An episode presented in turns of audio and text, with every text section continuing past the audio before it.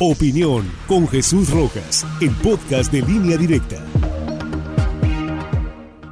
La trifulca los muertos y la posverdad. Esta es mi columna semanal para línea directa. Lo sucedido en el estadio de la corregidora en Querétaro es inadmisible. Un verdadero acto de brutalidad en las gradas. Detrás de la trifulca hay más que una rivalidad de porras o barras. Hay intereses que orbitan los 1.900 millones de dólares que vale la Liga MX. El deporte federado en México está en crisis. Quedó demostrado que la Federación Mexicana de Fútbol se rige sola. Es un ente regulado por sus propios intereses, ajenos incluso a las disposiciones de la Ley General de Cultura Física y Deporte. El fútbol es el deporte que manda, el que más dinero deja, el que menos les importa a las autoridades deportivas, porque ellas recibiendo lo suyo quedan complacidas. Pero esta no es una columna que habla de la situación del fútbol, sus equipos, sus aficiones o su liga. Habla de otro tema igualmente preocupante que tiene que ver con los medios de comunicación, las coberturas de las tragedias y la posverdad.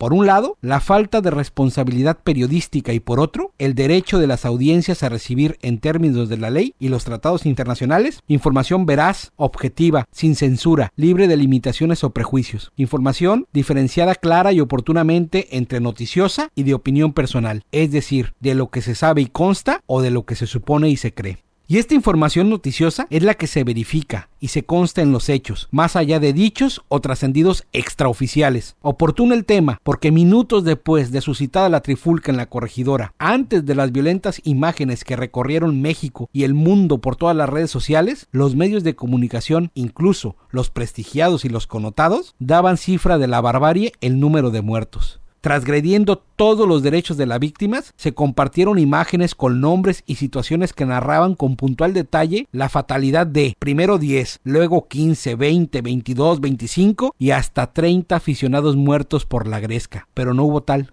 Hubo 24 heridos, cuatro de ellos de gravedad, pero por fortuna ni uno solo de los inhumanamente violentados aficionados del Atlas o del Querétaro han fallecido, según la información oficial dada por las autoridades estatales y federales. Pero ante el colectivo social y la audiencia expectante de noticias trágicas, la realidad es percibida como otra, que eso fue una masacre. Murieron y los ocultaron, los desaparecieron. La FIFA pagó para que se los llevaran y no dijeran nada. El gobernador Curi miente, Andrés Manuel se puso de acuerdo. Es un complot para silenciar a las familias y la Liga Mexicana pagó millones para tapar el sol con un dedo. Fueron algunas de las decenas de miles de opiniones que se leían por todos lados. El colectivo decidió construir su verdad, la posverdad fundada en lo que ahí se veía claramente. Cuerpos tirados, ensangrentados, con rigor mortis, según los expertos forenses del Facebook y del Twitter. La posverdad se estudia como fenómeno de la comunicación y no refiere propiamente a las mentiras, sino a la verdad manipulada por voluntarios, información que contradice los hechos y que busca engañar a todo aquel que